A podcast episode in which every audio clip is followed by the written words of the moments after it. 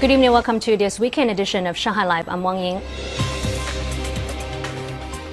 The number of metro trains in Shanghai exceeded 7,000 today, more than any other city in the world. The new trains are capable of autonomous driving and have charging stations for your smartphone. Sun Siqi has more. The trains have improved air conditioning, so you won't feel cold or warm air blowing directly on you. Carriages have adjustable colored lighting and wireless charging stations for smartphones. The trains will run autonomously on line 14, 15, and 18. The trains would drive themselves back to the base at night and put out to the main track in the morning. There won't be a driver, but there will be someone on board to monitor the train's status in case of emergency.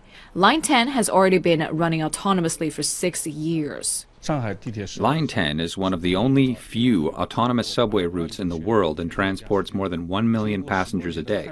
After 10 years of experience, we've developed a mature management mechanism for autonomous trains, and we're guided by these lessons in the construction of new lines. During the 14th five year plan period, Shanghai plans to have more than 1,000 kilometers of subway tracks and will explore smart subway management technologies. Sun Siqi Shanghai Live.